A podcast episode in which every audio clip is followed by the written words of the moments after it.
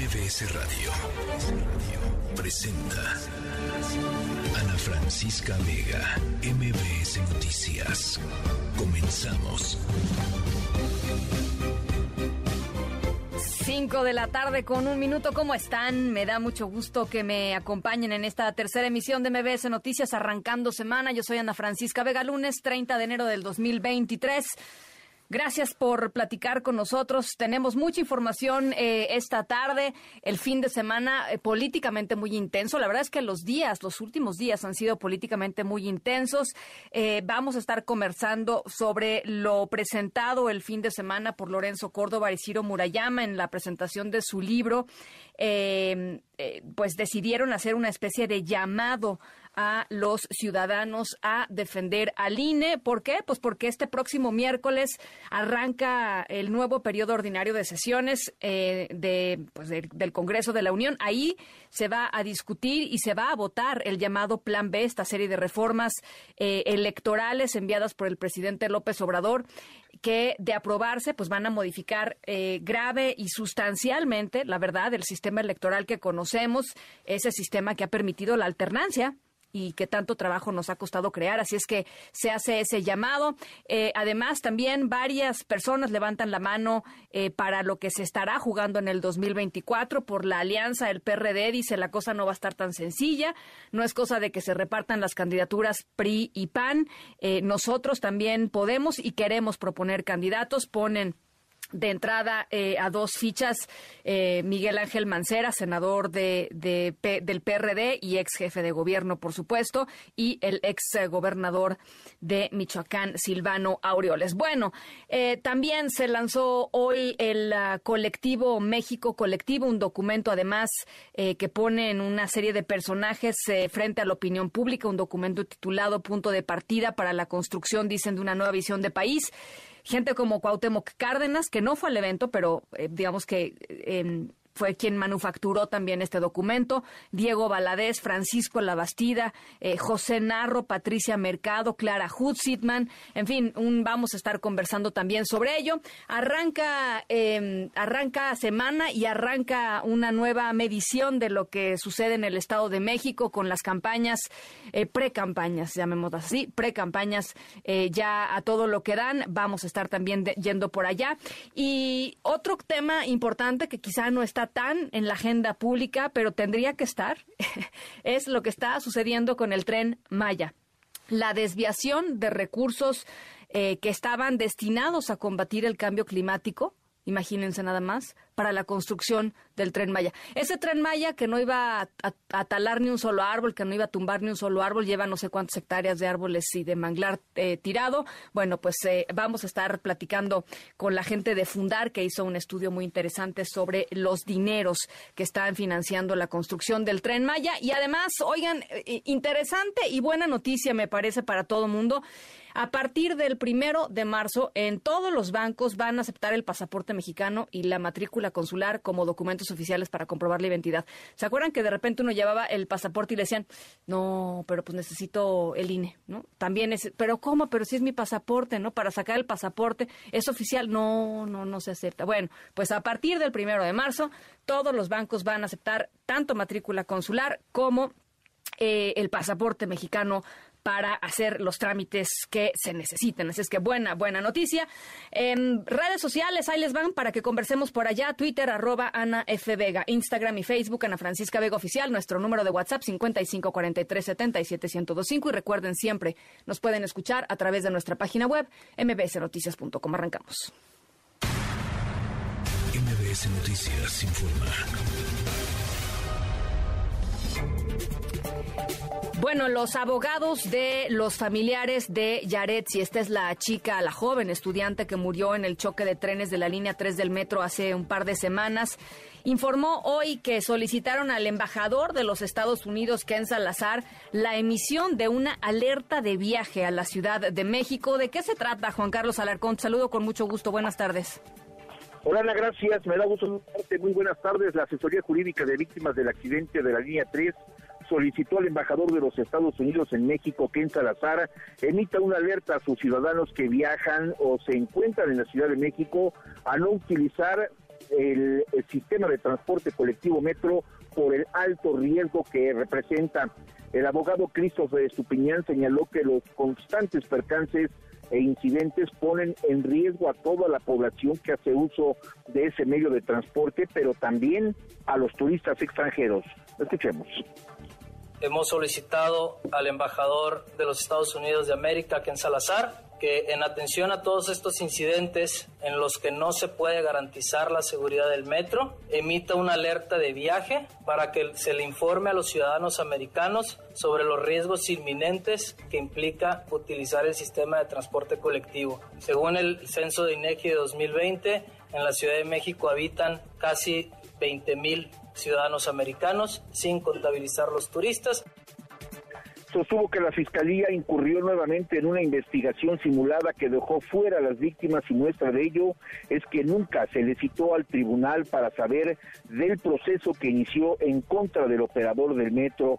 Por esa razón presentó al Poder Judicial una solicitud de nulidad del proceso que inició la Fiscalía en contra del operador del tren número 24. Destacó que el gobierno de la ciudad, la Fiscalía Capitalina, así como la Comisión Ejecutiva de Atención a víctimas activaron de manera de nueva cuenta el mismo modus operandi que en la línea 12 para proteger al metro y evitar un problema político. Dijo que no se les ha dado acceso a la carpeta de investigación, por lo que también prevé hacer una ampliación de la denuncia en contra, en este caso del metro y los funcionarios a cargo que han incumplido con sus funcionarios de garantizar la seguridad de los usuarios. El abogado afirmó que las víctimas van a vencer en tribunal tanto a las autoridades del gobierno de la ciudad como al metro y la fiscalía y esto permitirá conocer a los verdaderos responsables de la tragedia. Por su, por su parte, el padre de Yaretsi eh, señaló que todo lo expuesto por las autoridades solo ha quedado en mero discurso. Escuchemos. Queremos expresar un especial reconocimiento hacia los amigos y compañeros de nuestra hija ellos han sido parte muy importante de nuestra experiencia de duelo y aceptación. Con su amor nos han consolado y han hecho que nuestro dolor sea más llevadero. Observamos que ellos han honrado incondicionalmente la vida y la muerte de nuestra hija. Han hecho manifiesto su cariño al pintar un mural que llena de alegría nuestro corazón. Por esto y por muchas cosas más, les damos infinitas gracias en la conferencia también estuvieron presentes eh, dos mujeres que resultaron lesionadas y la mamá de Aranda, joven que acompañaba el día del choque a Yaretsi en la línea 3 del metro. Las víctimas directas e indirectas exigieron que se dé una reparación integral del daño y no solo que el seguro del metro, la Comisión Ejecutiva de Atención a Víctimas, entreguen indemnizaciones que no corresponden en nada a la realidad. Y ese es el reporte que tengo. Gracias, Juan Carlos. Muy buenas tardes. Muy buenas tardes. Por cierto, este fin de semana, las cosas en el metro muy complicadas. Este fin de semana, em, el sindicato del metro acusó que la fiscalía está tratando como delincuentes a los trabajadores del sistema de transporte colectivo. Dice que recibió con sorpresa y con preocupación las declaraciones que hizo la propia fiscalía con las que trata de inculpar a los trabajadores de las fallas en el transporte público. Y en este contexto, la jefa de gobierno dijo que convocó a una reunión de los integrantes del Consejo Consultivo del Metro, en donde se va a rendir un informe general sobre las conclusiones, condiciones en las que se encuentra eh, este transporte después de esta serie de incidentes a los que el gobierno central, el gobierno de la Ciudad de México ha llamado atípicos de las últimas semanas. El último, por cierto, que se registró hoy, está hoy, hoy por la mañana en la estación Jamaica de la línea 9, en donde se reportó nuevamente humo en el andén. Sí, mañana llamó el, metro a un, eh, al Consejo Consultivo. Eh, ahí se va a dar un informe general, tanto del director del metro como de pues todos los que han estado participando. Yo esperaría que mañana a que dieran el informe. Es lo que es lo que dice la jefa de gobierno. Mañana, por supuesto, estaremos muy pendientes de ese informe y conversando sobre ello. Y hoy se presentaron, ya se los adelantaba hace un minutito, eh, políticos de distintos partidos, académicos, rectores de la UNAM, exsecretarios de Estado, ex candidatos a la presidencia de la República, presentaron lo que se llama el colectivo México Colectivo, una plataforma que dicen busca integrar un proyecto de nación a partir de propuestas ciudadanas. ¿De qué se trata, Citlali Sainz? Te saludo con gusto. Buenas tardes. Ana, buenas tardes a ti, buenas tardes también a nuestros amigos del auditorio. Pues este lunes se presentó de manera oficial el proyecto Colectivo, que tiene como objetivo construir un mejor país un México en paz y con desarrollo. Y bueno, el nuevo colectivo está conformado por ex candidatos presidenciales, exsecretarios de Estado, políticos intelectuales y académicos de distintas filiaciones partidistas, el cual a través de una plataforma digital va a recibir propuestas y testimonios sobre las problemáticas del país. Los miembros del colectivo recién conformado realizarán foros y encuentros en los estados de la República y presentarán las conclusiones en junio próximo lo que buscan es recibir propuestas de la ciudadanía para contar con un documento que sume las inquietudes en rubros como la economía, la seguridad, el medio ambiente, entre otros aspectos como la equidad de género, la salud y también la tecnología. Luis Farías, el secretario técnico de México Colectivo, afirmó que esta convocatoria pues es un verdadero diálogo ciudadano. Vamos a escuchar lo que señala. Adelante. Aquí llegamos sumando nuestras preocupaciones por México y nuestros sueños de mañana, sin un proyecto diseñado previamente. Hoy multiplicamos e integramos con todo aquel que quiera construir en libertad y pluralidad una nueva visión de país y con ella concertar también nuevas reglas para llevarlas a cabo, nuevas formas para procesar convivencia, solidaridad y política. Solo dos cosas prometemos, actitud abierta, respetuosa, generosa, constructiva y emoción decidida para darle a México futuro.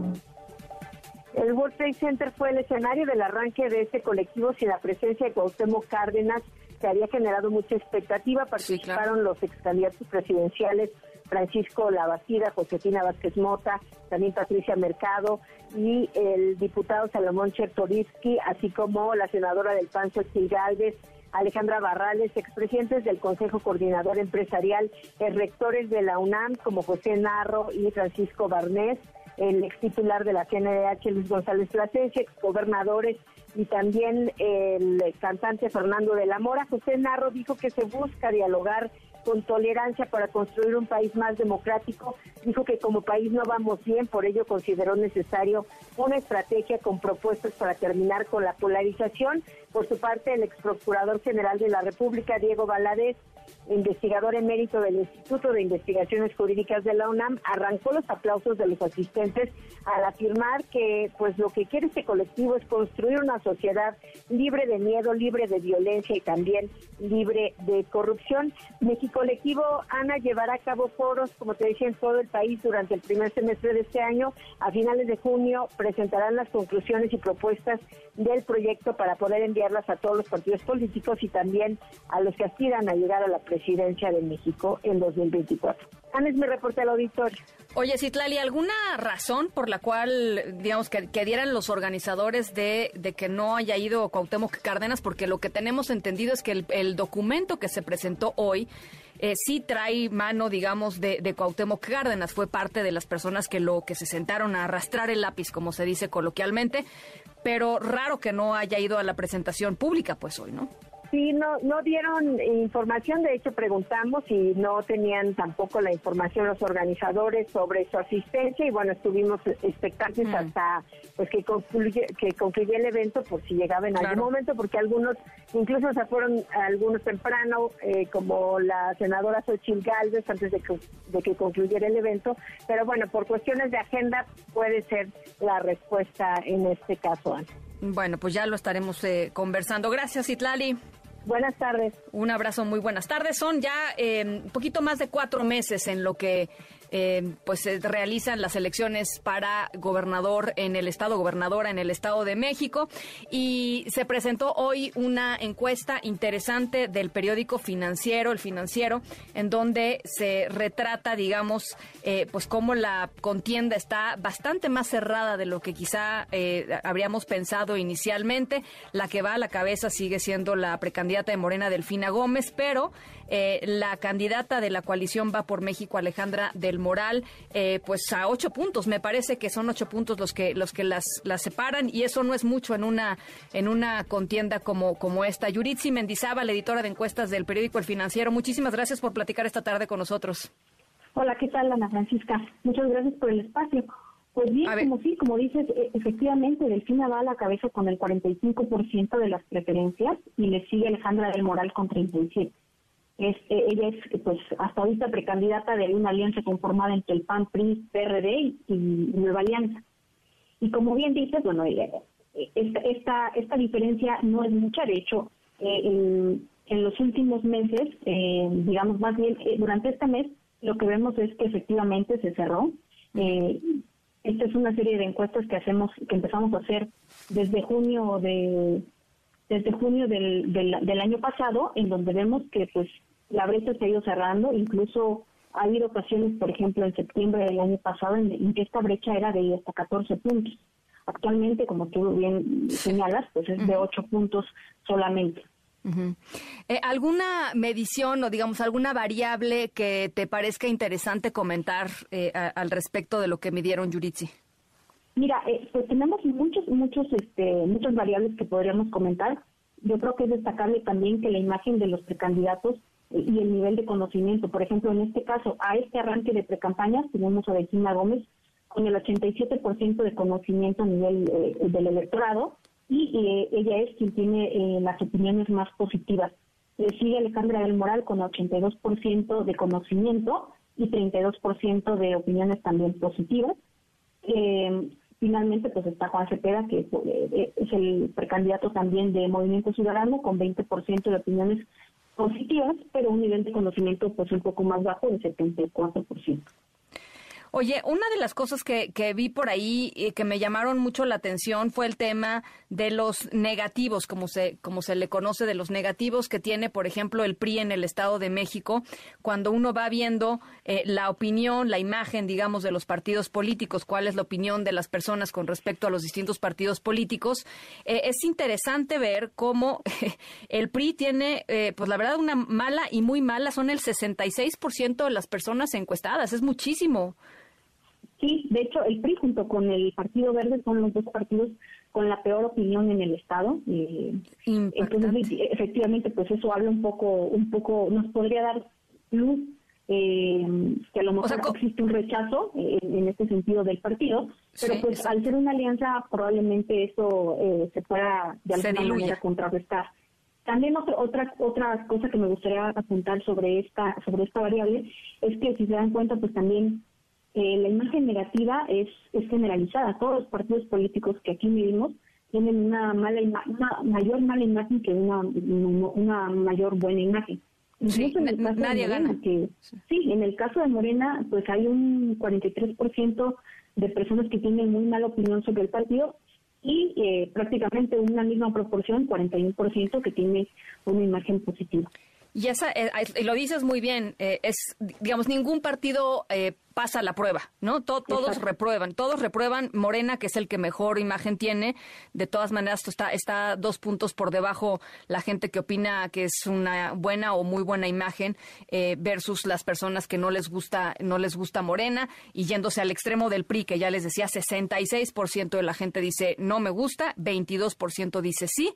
Eh, y pasando por el PAN, que está en 55-26, Movimiento Ciudadano 52-24, en fin. Otra de las cosas que también me pareció muy interesante eh, y, habría que, ya, ya, lo dirá el tiempo, nosotros no tenemos la, la, ¿no? la, bola de cristal, pero eh, ustedes lo que dicen es, a ver, está este tema de las opiniones negativas en donde pesa muchísimo el PRI, pero por otro lado, los, los mexiquenses no están muy contentos con la, con la, con la, con el presidente López Obrador, o sea, eh, es, digamos, el talón de Aquiles el Estado de México. Ustedes lo dicen así.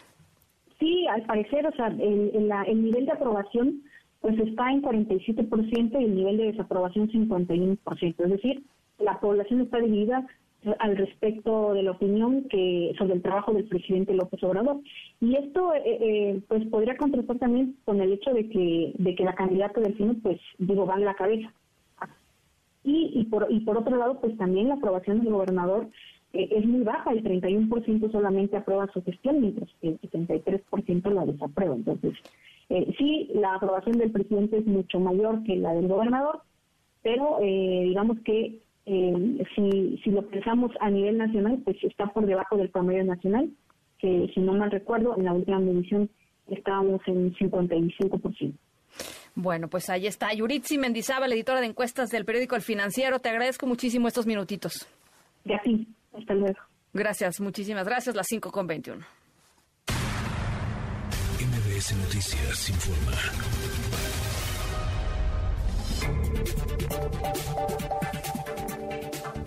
Bueno, Morena en la Cámara de Diputados está llevando a cabo su cuarta reunión plenaria en la que por primera vez van a asistir los aspirantes a la candidatura de Morena para la presidencia del 2024. Van a ir mañana, me parece, Oscar Palacios, las, las llamadas corcholatas, los cuatro. ¿Cómo estás, Oscar? ¿Qué tal, Ana Francisca? Buenas tardes. Pues con una serie de llamados a la unidad, las llamadas corcholatas de la 4T desfilaron ya este lunes por el Palacio ah, Legislativo de San Lázaro, donde, bueno, los diputados de Morena llevan a cabo su reunión plenaria, esto de cara al próximo periodo ordinario de sesiones. La pasarela de aspirantes a suceder al presidente Andrés Manuel López Obrador arrancó con el secretario de Gobernación, Adán Augusto López, quien pidió a los legisladores del partido Guinda hacer mucha política y defender los avances de la cuarta transformación. Adán Augusto López resaltó que el movimiento de la 4T requiere de todos, por lo que no sobra nadie para vencer, lo que llamó la, andanada de los conservadores. Escuchemos. Nosotros no tenemos ninguna duda de que estamos del lado correcto de la historia, pero ustedes son los pilares fundamentales. Y esto solamente lo vamos a poder conseguir y lo hacemos en unidad. Aquí este movimiento transformador necesita de todos, no sobra a nadie, es vamos sin ninguna duda a vencer la andanada de los conservadores. Poco más tarde hizo acto de presencia la jefa de gobierno de la Ciudad de México, Claudia Sheinbaum, quien, bueno, pidió defender a los integrantes de la 4T de cualquier calumnia, ya que dijo las críticas que les hacen son también para el proyecto de la Cuarta Transformación. Así lo dijo. Compañero que sea calumniado, compañero que tiene que ser defendido, porque esa es la parte de la unidad. Y no lo digo por mí, lo digo por todos, por todas. Aquí estamos juntos todos hermanos y hermanas, compañeros y compañeras. Esa es la esencia de la unidad, porque la crítica que nos hacen es una crítica al proyecto, no a la persona. Hay que señalar que al desfile de las llamadas corcholatas se sumó el coordinador de los senadores de Morena, Ricardo Monreal, quien, bueno, destacó la necesidad de estrechar relaciones con los diputados a fin de hacer más productivo el periodo de sesiones que está por comenzar y quien de plano fue recibido con bombo y platillo justo hace unos momentos fue el secretario de Relaciones Exteriores Marcelo Ebrard y es que bueno, algunos simpatizantes de Morena trajeron mariachis hasta las afueras del auditorio Aurora Jiménez de Palacios, donde se lleva a cabo precisamente esta reunión plenaria de los diputados del partido Guinda. El canciller fue recibido con canciones como El Rey, así como con porras y el grito de presidente, presidente y en unos momentos más se espera que se lleve a cabo ya su participación ante los legisladores de Morena. Ana Francisca, el Buenas tardes. Buenas tardes, Oscar. Al ratito escuchamos lo que haya dicho eh, el canciller Ebrard, ¿te parece? Estamos pendientes. Hasta luego. Muchísimas gracias. Eh, y fíjense, también arrancó la plenaria del PRI en diputados y ahí el líder nacional Alejandro Moreno, Alito Moreno, también diputado, pidió cerrar filas con sus candidatos en Estado de México y en Coahuila, es decir, con Alejandra del Moral en el Estado de México y con Manolo Jiménez en el Estado de Coahuila. Eh, también eh, habló sobre el tema de los cuestionamientos de, que hizo el PRD por el acuerdo que anunciaron el PRI y el PAN con respecto a que ambos partidos estarían conduciendo el proceso de definición de las candidaturas para el 2023 y el 2024. Ya les decía, el PRD dijo este fin de semana, oiga, no, no se me agandallen, ¿no? Yo también tengo derecho, siendo parte de esta alianza, a proponer candidatos y eventualmente a encontrar un método para decidir a la mejor persona que encabece la alianza. Eso fue lo que dijo el PRD. Eh, el presidente del PRI, Alito Moreno, esto fue lo que respondió. A este PRI nadie puede reclamarle una postura tímida o de regateo frente a la alianza. A Va por México le hemos dado el apoyo y el respaldo absoluto. Y si hoy la alianza vive es porque el PRI la ha defendido como nadie no es, no es trabajo de una sola persona. Es lo que dice Alejandro Moreno. Arrancó hoy em, el día, em, ¿se acuerdan? Había un par de días eh, libres en el juicio del exsecretario de Seguridad Pública de México, Genaro García Luna. Hoy, hoy reinició el, el juicio eh, se presentó el narcotraficante Oscar Nava, alias el Lobo Valencia, dijo que entregó más de 10 millones de dólares a Genaro García Luna a cambio de seguridad e información para combatir a bandas rivales. Mariano Moreno, ¿cómo estuvo la audiencia de hoy? Platícanos, buenas tardes. También el eh, exfiscal de Nayarit, me parece el exfiscal eh, Beatty, estaba programado para, para rendir declaración. ¿Qué tal, Ana Francisca? Buenas tardes. Eh, así es, la segunda semana del juicio en contra de Genaro García Luna comenzó con un nuevo testigo. Se trata, como ya mencionaste, de Oscar Nava, alias el Lobo Valencia, quien perteneció al cártel del Milenio. El Lobo Valencia mencionó haberse reunido personalmente con Genaro García Luna en dos ocasiones. La primera, Ana Francisca, fue después de un decomiso que hizo la Marina en el puerto de Manzanillo en octubre del 2007 de dos cargamentos de 20 toneladas de cocaína. La mitad era de Lobo Valencia, la otra de Arturo Beltrán Leiva. Esos cargamentos no pudieron recuperarse debido, debido a la intervención de la Marina y el gobierno de Estados Unidos y Lobo Valencia mencionó que se reunieron con García Luna para ver si podían recuperar ese cargamento decomisado. La reunión Ana Francisca fue en Cuernavaca, en una casa de campo de Arturo Beltrán Leiva. Según el Lobo Valencia, la, la reunión duró alrededor de 30 minutos. El segundo encuentro en Ana Francisca se dio en Guadalajara. Según el Lobo Valencia, ocurrió en un lavado de autos propiedad del narcotraficante El Pidio Mojarro, alias El Pilo. Aquella reunión duró solo 15 minutos y algo que mencionó el Lobo es que García Luna se veía preocupado por la guerra entre el cártel de Sinaloa y la fracción de los Beltrán Leiva. También mostró su desacuerdo con la decisión de Arturo Beltrán Leiva de aliarse con los Zetas para pelear en contra de Joaquín El Chapo Guzmán e Ismael El Mayo Zambada. Y ahí mismo Ana Francisca, en ese lavado de coches, el Lobo Valencia dijo que le entregaron a García Luna 3 millones de dólares en efectivo. En sus palabras, le entregaron a García Luna más de 10 millones de dólares en sobornos y reiteró que Arturo Beltrán Leiva hablaba frecuentemente con el entonces secretario de Seguridad Pública. Por su parte, Ana Francisca, la defensa de Genaro García Luna, hizo bastante énfasis en los más de 100 asesinatos ordenados por el Lobo Valencia a, causa de la guerra que se libraba en contra de la familia michoacana. Algo curioso, Ana Francisca, es que cuando se le preguntaba a Lobo Valencia si había matado o torturado a tal persona, el testigo no respondía sí o no, sino que decía que no se acordaba de eso. También se le preguntó mm. por qué en una declaración anterior había acusado a Guillermo Galván Galván, quien fue secretario de la Defensa durante el gobierno de Felipe Calderón, y, no a Genaro García Luna, a lo que el testigo respondió que fue porque tenía miedo en ese momento. También Ana Francisca, la defensa le preguntó al testigo si en alguna de sus reuniones con otros capos había escuchado que Arturo Beltrán Leiva ordenó el secuestro del secretario de Seguridad Pública, y luego Valencia respondió que nunca escuchó nada de eso. Hoy Ana Francisca concluyó el interrogatorio. Oscar Nava Valencia fue el único testigo en todo el día. Sí estaba, eh, se mencionaba mucho la participación de Edgar Beitia, ex fiscal de Nayarit, pero ya no dio, ya no dio tiempo porque todo el día abarcó, fue para el Lobo Valencia y ya mañana sabremos quiénes pasarán al estrado. Bueno, eh, rápida, rápidamente además preguntarte, mm. Mariano, de todos los dichos, eh, ¿se presentó alguna evidencia así sólida, evidencia eh, comprobable, este, más allá de lo que haya dicho el, Lobo Valencia? No, Ana Francisca, no, no, no, el mismo Lobo Valencia reconoció no tener ningún documento, ninguna foto, nada que pudiera inculpar a, Genaro García Luna.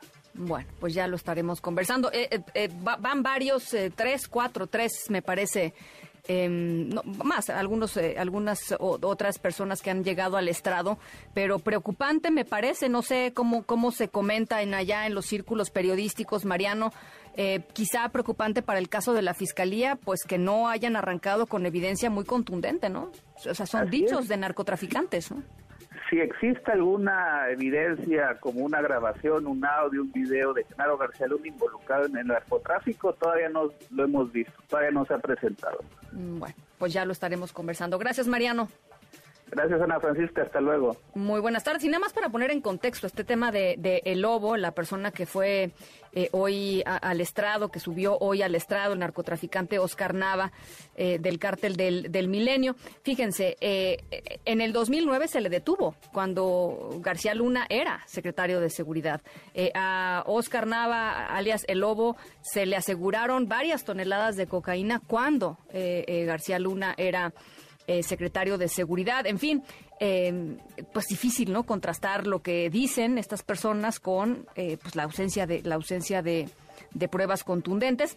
y nada más para cerrar el circulito de Genaro García Luna, decir que hoy en México un juez federal libró una nueva eh, orden de aprehensión en contra de, García Luna por presunta responsabilidad en el delito de enriquecimiento ilícito por 27 millones de pesos. Serían ya tres órdenes de aprehensión las que tendría, digamos, acumuladas en México Genaro García Luna, en dado caso de que eventualmente eh, fuera exonerado, ¿no? Por poner un escenario hipotético allá en, en los Estados Unidos, bueno, pues seguramente vendría a México para enfrentar estas tres, eh, estas tres órdenes de aprehensión, más las que se vayan sumando, más las que se vayan sumando. Bueno, vamos a la pausa a las 5 con 31. Estamos en la tercera de MBS Noticias. Yo soy Ana Francisca Vega. No se vayan, regresamos con más.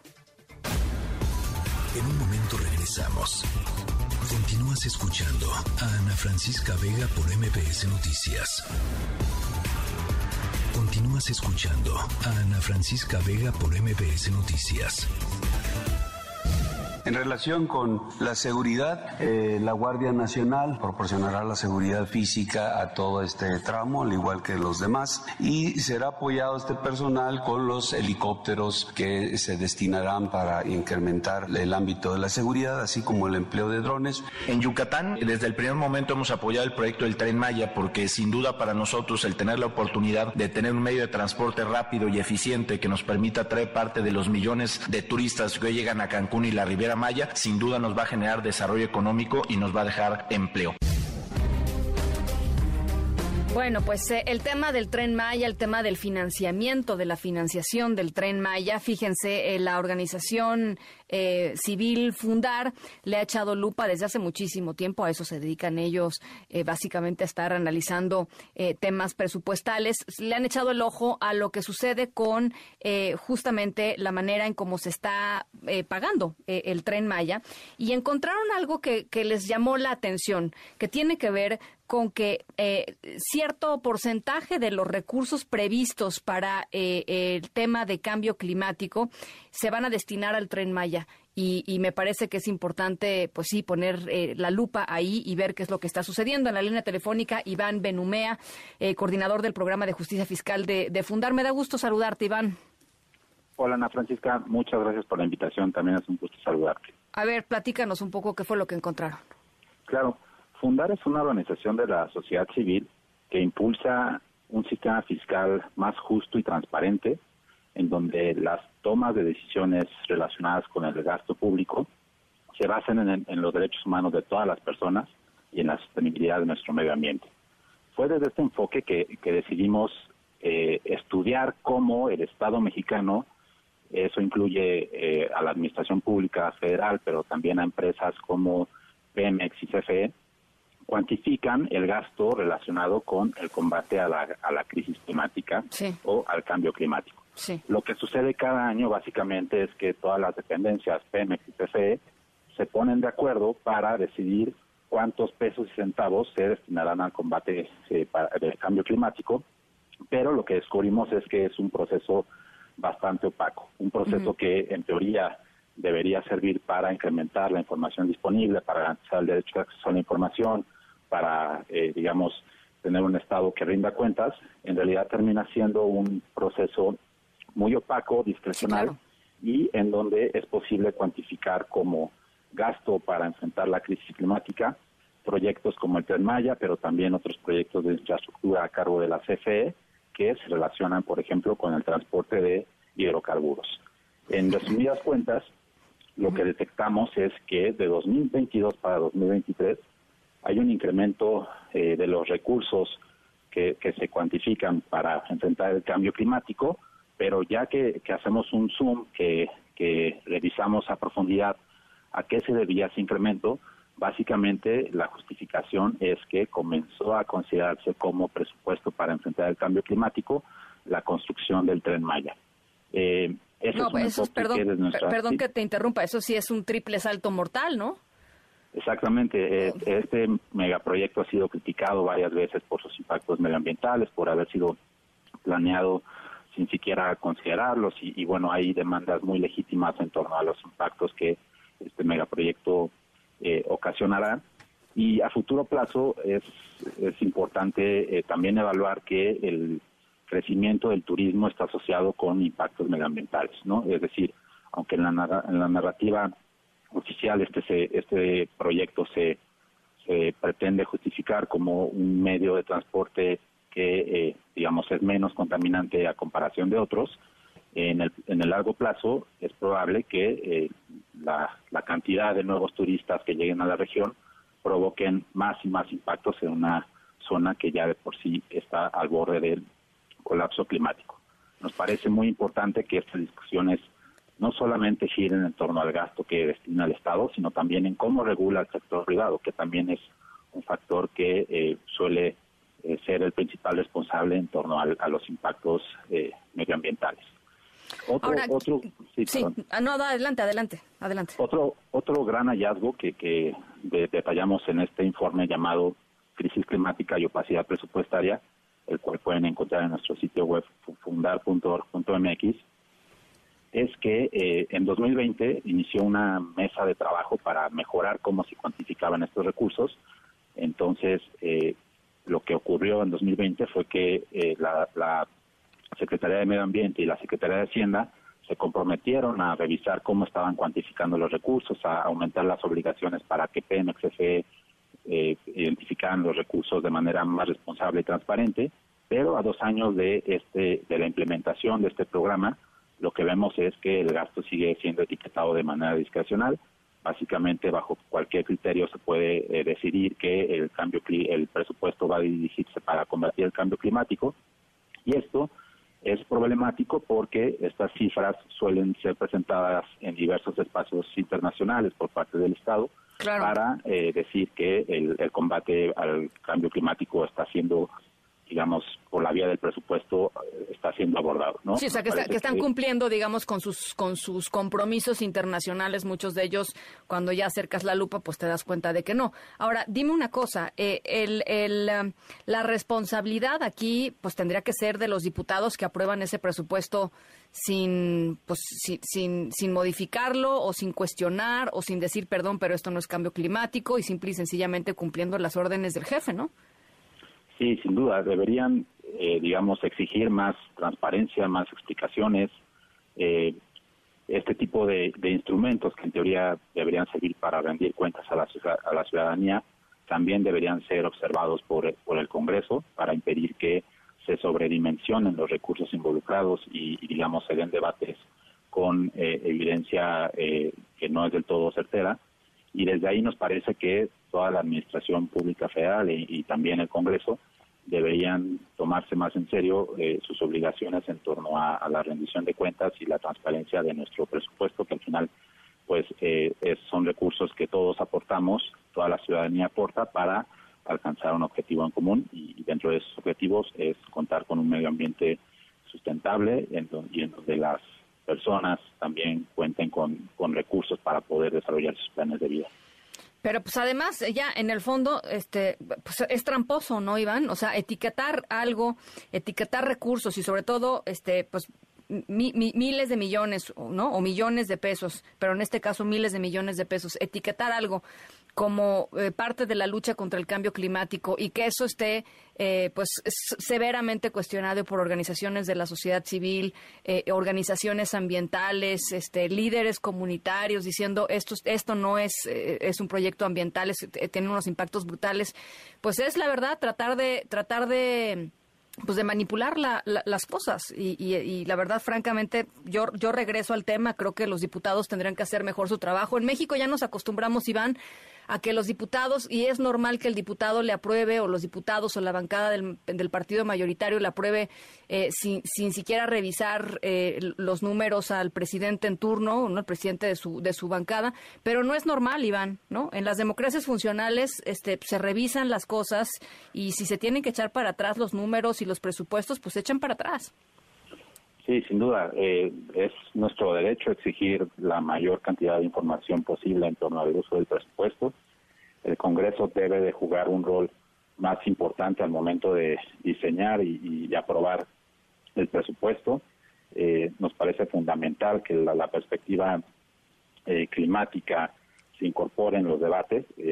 la crisis climática es un asunto urgente que parece que todavía no alcanzamos a dimensionar, pero nos quedan realmente pocos años para plantear soluciones que vayan al fondo del problema y la poca transparencia en torno al uso del presupuesto es un factor que definitivamente no contribuye a, que tengamos una discusión más informada y que a partir de ahí se planteen soluciones de raíz a uno de los grandes problemas de nuestra civilización.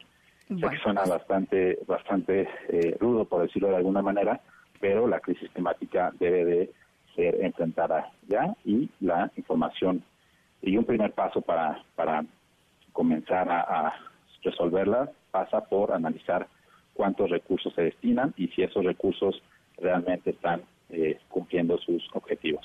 Pues sí, así. Y cuando hablamos de recursos, nada más para que se nos quede el, ojo cuadrado a todos los que estamos este, de este lado de, del, campo, digamos, de, batalla, son 187.968 millones de pesos el presupuesto contemplado para cambio climático y de esos el 50 a mitad, el 52% estaría eh, destinado al tren Maya. En fin, eh, Iván, gracias por poner este tema sobre la mesa y estamos en comunicación. Muchas gracias, Ana Francisca. Gracias, eh, Linda Tardiván Benumea, coordinador del programa de justicia fiscal de Fundar. Ana Francisca Vega, NMBS Noticias.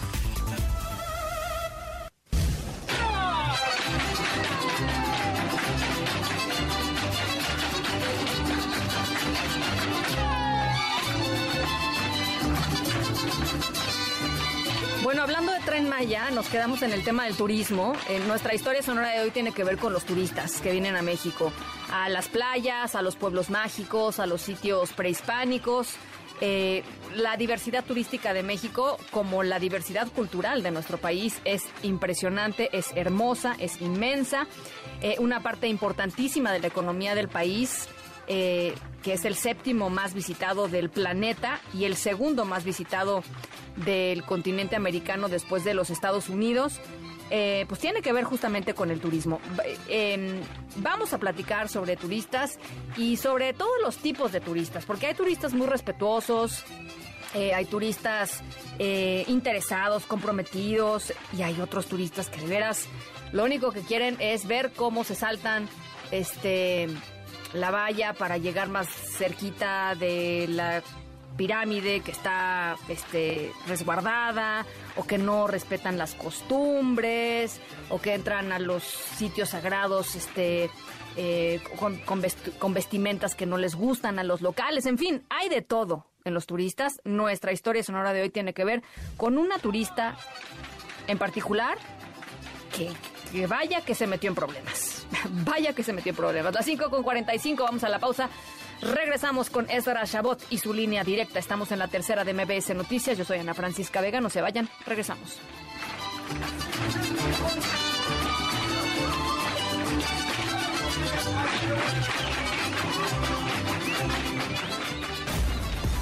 En un momento regresamos.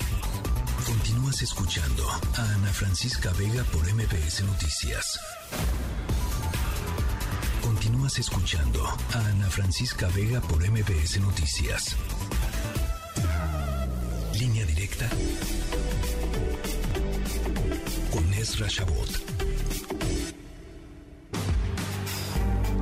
Ezra Shabot, me da mucho gusto saludarte y platicar contigo sobre esta eh, pues nueva iniciativa que presentan un grupo de personas en torno a la, a la eh, intención de construir como futuros colectivos, es como yo lo entendí. Pero tú platícanos, punto de partida se llama. Punto de partida tiene nombre de programa de tele, pero bueno, la verdad es que de una manera muy, muy clara. Mm, se trata, dicen quizá, de otro esfuerzo más, dicen otra propuesta más. Aparecía ahí Cuauhtémoc Cárdenas, que hoy ya no estuvo en la presentación, pero bueno, independientemente de eso, ahí estaban ex candidatos a la presidencia de la República, ahí están eh, políticos como Dante Delgado, que dice uno, bueno, pues este juega a todas, eh, pero también figuras que han estado en distintos espacios de la propia sociedad civil intentando otra vez lanzar o, establecer lo que pues podríamos llamar un, un, llamado, un llamado a la, ciudadanía. Hacen primero un diagnóstico claro de la realidad del país, que creo que es un diagnóstico claro que muchos tenemos con respecto al desastre que representa en términos institucionales este gobierno, la cuarta transformación como se le denomina, y las propuestas, digamos, de un modelo mucho más racional, mucho menos eh, polarizado, de acuerdos, etcétera, etcétera. Y para ello, pues sí están convocando, obviamente, a una propuesta político-electoral, que es lo que ya conocemos, ¿no? Esta posibilidad de encontrar candidaturas comunes, frentes comunes, eh, tanto en defensa del INE, que hoy no apareció ahí en la en el, en el momento en que se hacía esta presentación, pero que supongo, supongo que está implícito, el presidente sigue disparando, eh, insultando a Lorenzo Córdoba, declarándolo racista por una expresión que por ahí tuvo, eh, cuestionando el concepto de democracia, que para ellos es democracia cuando ganan y cuando pierden se, se, se trata o de fraudes electorales o de manipulación de la propia realidad. En general, el, planteamiento que está haciendo este colectivo está ligado a algo que, eh, a un fenómeno que se está dando a, partir de lo que se supone ya fue un acuerdo o es un principio de acuerdo entre PRI, PAN, PRD. Más entre PRI, PAN, el PRD con muy poco poder es el que tiene mejor perspectiva, Ana Francisca, de decir, oigan, pero esto parece que no está funcionando así. Los partidos políticos han estado lejos de la ciudadanía, sin duda alguna, pero son los instrumentos fundamentales de toda democracia. Pero lejos de la ciudadanía no tienen posibilidades reales, digamos, de establecer o de enfrentarse a un aparato de Estado como el que ha construido Morena en los últimos años. Y en función de esto, bueno, pues ahí están las demostraciones de las manifestaciones ciudadanas en defensa del INE y lo que ahora convocan para el 26 de febrero en la Ciudad de México y en el resto del país. ¿Cuál es el problema? El problema es que una vez que eh, PRI, PAN, PRD dicen salgamos adelante con un solo frente, en el momento en que se establece el frente, al PRD, que no tiene poder, lo sacan de la jugada, y por eso está ahí eh, el propio Jesús Zambrano, diciendo, pues no, ya esto no fue lo que pactamos, y la respuesta es, bueno, pues tú estás aquí medio de adorno. Y bueno, pues se repartieron el pastel. por un lado, Coahuila ya está, y Estado de México para el PRI, y panistas, ustedes vean los mecanismos o las formas para elegir candidato presidencial. Si esa es la apuesta, se pueden dar por perdidos. Oye, sí, fíjate, y te voy, a, te voy a decir por qué. Estaba platicando hace ratito con la gente del financiero que presentó hoy su encuesta de, Estado de México y hay una pregunta sobre la imagen de los partidos y el PRI tiene negativos del 66%, es el, el, el partido que tiene más negativos. Em, yo decía, bueno, teniendo esta, digamos, estos números, estos en el Estado de México, pero en otros, en otros lugares más o menos anda por ahí, eh, ¿cómo es posible, o sea, cómo es posible que la ceguera los lleve a pensar que pueden decidir una candidatura desde la cúpula? Y, y lo mismo para el PAN, porque el PAN en el Estado de México negativos del 55%, positivos del 26%, o sea, también bajísimo, ¿no? Este, es no entender nada, mi querido Ezra es eh, no solamente no entender nada, sino es eh, suponer que se pueden repartir las migajas del pastel político. Es otra vez meterse en su dinámica interna, en donde sí, sí, ciudadanía, lo que tú quieras, pero yo aquí controlo, Marco Cortés tiene un cachito, eh, Alito juega a su propio juego, y bueno, muchas gracias ciudadanía por habernos apoyado, aquí nos vamos a repartir el pastel. Y así no le van a ganar a Delfín en el Estado de pues México ninguna manera. Él probablemente sí en Coahuila lo harán porque la estrategia de Riquelme es bastante eh, inteligente respecto a la fragmentación, más una división de Morena que les puede dar el triunfo, pero digamos que no es significativo para el resto del escenario político nacional. pero apostando para el 24, eh, cuando estos colectivos por México, etcétera, salen gritando, lo que les están diciendo a estos señores es, a ver, ¿qué quieren? ¿Quedarse con los cachitos en el Senado y en la Cámara de Diputados otra vez? ¿Con las eh, cascarones de partidos políticos para que pues puedan repartirse algún tipo de presupuesto a ese nivel? Porque la única forma en la que estos partidos y estas eh, dirigencias burocratizadas eh, de los partidos políticos reaccionan es cuando ven a una ciudadanía que tiene capacidad de movilización y que reacciona por encima de ellos. Es un poco lo que le pasó, no quiero decir que sea igual, pero encuentro ciertas similitudes con la figura de un Vicente Fox en el 2000, eh, en el 99-2000 con el PAN, en donde más allá de la estructura panista tradicional y el, partido de los de, de, esta eh, eh, místicos del voto que les decía Ruiz Cortines y de la de, esta afinidad comunitaria etcétera. Llega un bronco del norte como Fox o como como Cloutier en su momento o un tipo como Fox que tenía poca idea de lo que representaba el panismo como doctrina y empieza a moverse en función de una movilización que pesca en ese momento lo que es el principio del cambio, la idea del cambio, que el PRI no el cambio, el cambio, el cambio, el cambio. Pues y, en ese momento la ciudadanía se monta en eso y terminan convirtiendo esto en un movimiento que sobrepasa a Acción Nacional, ¿sí? Que la, la, sociedad, la ciudadanía se monta en eso y termina pues convirtiendo la alternancia. De ahí en adelante ese es otro, otro cuento. Bueno, ese es el, eso es lo que se está tratando de construir, es ir a contracorriente de los partidos políticos, la, propia ciudadanía, intentando construir ese tipo de alternativas. Si lo vamos a lograr o no lo vamos a lograr, dicen los ciudadanos, bueno, pues ese es otro cuento.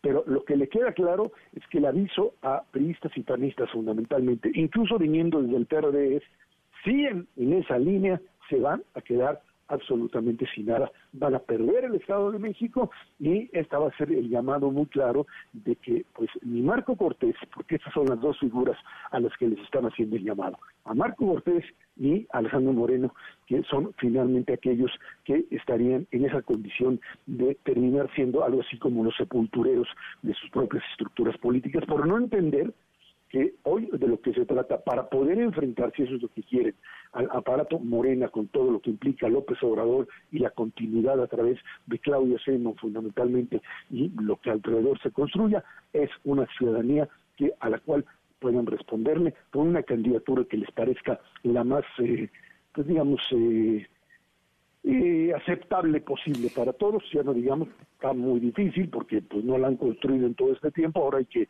empezar a moverla, pero sí con un mensaje muy claro, muy sencillo, muy que llegue a la sociedad. No hacen eso y bueno, pues estaremos viviendo otros seis años de Morena en otras condiciones, con otras formas de vida, pero y más muy, muy bien claro que ese sería un poco la apuesta. Y más allá de, los seis años de Morena, eh, pues otros seis años de una de una eh, oposición total y absolutamente ciega y desarticulada, seguramente, mi querido Ezra. Pero bueno, ya lo estaremos eh, ya lo estaremos conversando. Claro que sí, Un abrazo, linda semana, Ezra.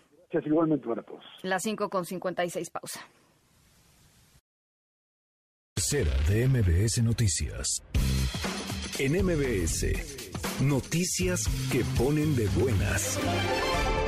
La Comisión Federal de Electricidad dio a conocer que como parte de la construcción del tramo 3 del tren Maya, se edifican dos centrales eléctricas del ciclo combinado, que solucionarán los problemas de apagones en la península de Yucatán durante los próximos 50 años, además de que se lleva a cabo toda la infraestructura para llevar el gas natural necesario para el desarrollo de esta región. Ante la llegada de la temporada de incendios forestales, que coinciden con la época de mayor estiaje en el país, la Secretaría de Medio Ambiente y Recursos Naturales recordó que México cuenta con el Programa Nacional de Protección contra incendios forestales, además de que cada estado de la República tiene un centro que trabaja para prevenir, detectar y combatir estos siniestros, en coordinación con la Comisión Nacional Forestal, con el objetivo de avanzar en el rescate de los suelos del país mediante el intercambio de experiencias, la Secretaría de Agricultura y Desarrollo Rural cuenta con el programa Doctores de los Suelos, que permite certificar las capacidades de los agricultores en el uso de alternativas sustentables, para un mejor uso de este recurso. Mediante este esquema se ha certificado a 98 productores de la Ciudad de México, Puebla, Michoacán, Sinaloa, Estado de México y Veracruz. Con información de Lourdes González, Alex de la Rosa. En MBS, noticias que ponen de buenas. En un momento regresamos. Continúas escuchando a Ana Francisca Vega por MBS Noticias. Estamos de regreso.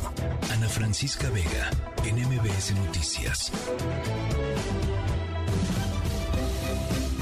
6 de la tarde con un minuto. Guillermo dice, gracias, que tengan un buen inicio de semana. Gracias, Guillermo. Leo, Ana, ¿cuándo es tu cumpleaños? El 26 de julio. Todavía falta, todavía falta. Héctor eh, dice, tengo a mi niño malito con un tumor en el hígado. Eh, por ahora no podremos escucharte ni verte. Te mandamos muchos saludos. Les pido a todos por la pronta recuperación de mi niño. Hagan oración por él. Se llama Sebastián Cruz Flores. Está internado en el hospital para el niño en Toluca. Gracias, Héctor, por tu mensaje y transmitida la petición para que todos echemos muy buenas vibras para ese chiquito y que se recupere lo antes, lo antes posible, que todo esté muy bien, muy pronto.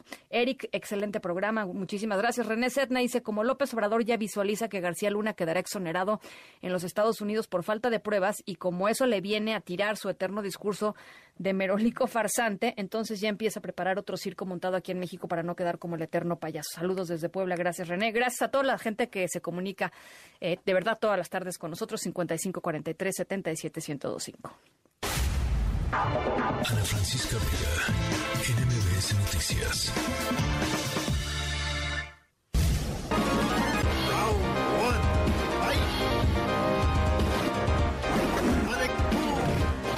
Turismo, ¿se acuerdan? Distintos tipos de turistas. Una turista en particular que no le fue nada bien y estamos escuchando los sonidos de Street Fighter, ¿no? Este videojuego eh, legendario ya. Eh, siguiendo con nuestra historia sonora de hoy, les vamos a platicar sobre peleas y reclamos. Eh, a todos nos ha pasado que nos hemos metido en una bronca, algún malentendido, alguna diferencia de opiniones, un simple desacuerdo. Eh, pero hay algunos a los que se les ha ido el tema hasta los golpes, ¿no? Este, gritos, empujones, en fin. Eh, nuestra historia sonora de hoy les vamos a platicar justamente de alguien que se metió en una pelea enorme por faltarle al respeto, em, pues a un país, nada más y nada menos. Las seis con tres. Vamos a la pausa, regresamos con mucho más aquí a la tercera de MBS Noticias. Yo soy Ana Francisca Vega, no se vayan, volvemos.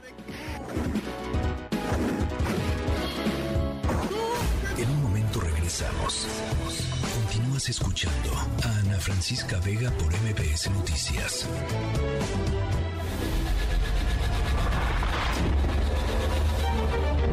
MBS Radio presenta Ana Francisca Vega en MBS Noticias. Continuamos. 6 de la tarde con 8 minutos. Gracias por seguir con nosotros en esta tercera emisión de MBS Noticias. Eh, Yo soy Ana Francisca Vega.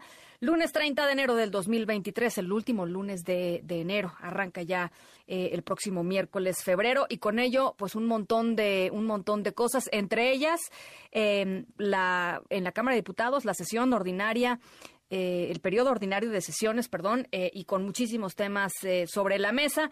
Eh, nos regresamos a la plenaria de Morena, mi querido Oscar Palacios. ¿Cómo van las cosas por allá? Platícanos. ¿Qué tal, Ana Francisca? Buenas tardes. Bueno, pues el presidente nacional de Morena, Mario Delgado Carrillo, reconoció que la división con el PT en el estado de Coahuila, bueno, pues podría costarles la gubernatura en la entidad. Justo entrevistado en el marco de la reunión plenaria de los diputados de Morena, Mario Delgado resaltó que cuentan con una medición que ubica a su partido en un empate frente al PRI, el PAN y el PRD. Señaló en ese sentido que la división generada luego de que Ricardo Mejía Verdeja renunciara como subsecretario de Seguridad para postularse como candidato del PT en Coahuila podría costarles justo el gobierno en la entidad. Escuchemos. Tenemos una medición donde nos, nos ubica eh, solos como Morena, empatados frente al PRI, frente al PAN y frente al PRD. Es decir, es muy fuerte el movimiento. Entonces, esta división que provocó el Partido del Trabajo, a partir de una traición, por cierto, directamente al presidente de la República, un exfuncionario, pues puede costarnos la gobernatura en Coahuila. Ante esta situación, el dirigente nacional de Morena llamó a la militancia del PT y del Partido Verde Ecologista a no dejarse engañar, ya que dijo la candidatura de Ricardo Mejía tiene como objetivo mantener al PRI en el gobierno de Coahuila. Así lo dijo.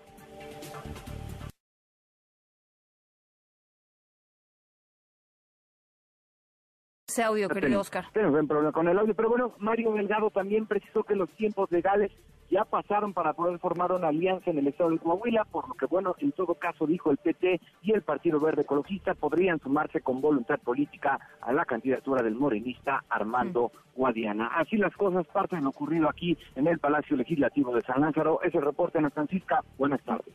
Oscar, me decían que el canciller Ebrard, un mensaje básicamente que tenía que ver con política exterior. Sí, sí, sí, prácticamente el mensaje que dirige a los legisladores de Morena tiene que ver con la política exterior. Previamente ofreció un diálogo con los medios de comunicación. Ahí él aseguró precisamente que él siempre ha apostado por la unidad en Morena, sumándose, por supuesto, al resto de las cocholatas, por así decirlo, que desfilaron el día de hoy precisamente aquí en la plenaria de Morena. Bueno, pues muchas gracias, Oscar. Hasta luego, buena tarde. Gracias, muy buena tarde. Ya se los habíamos platicado al inicio del programa. Hoy eh, políticos de distintos partidos, académicos, gente de la sociedad civil de mucho tiempo, de organizaciones, ex rectores de la UNAM, ex secretarios de, Estado, eh, presentaron un proyecto al que llamaron México Lectivo, que es una plataforma que busca integrar, eh, pues ellos dijeron, un, un proyecto de nación a partir de propuestas ciudadanas. Diego Valadez, Francisco Labastida, Patricia Mercado, José Narro, Clara Jusit, eh, Cuauhtémoc Cárdenas, que también arrastró el lápiz en el documento que se presentó hoy, eh, pero punto de partida se llama el documento, pero no fue a, la, pues al evento, a la presentación. Eh, pero vamos a platicar con Patricia Mercado, senadora de Movimiento Ciudadano, que tú sí estuviste ahí en la presentación, Patricia, y me da, me da mucho gusto, como siempre, saludarte. Igualmente, Ana Francisca.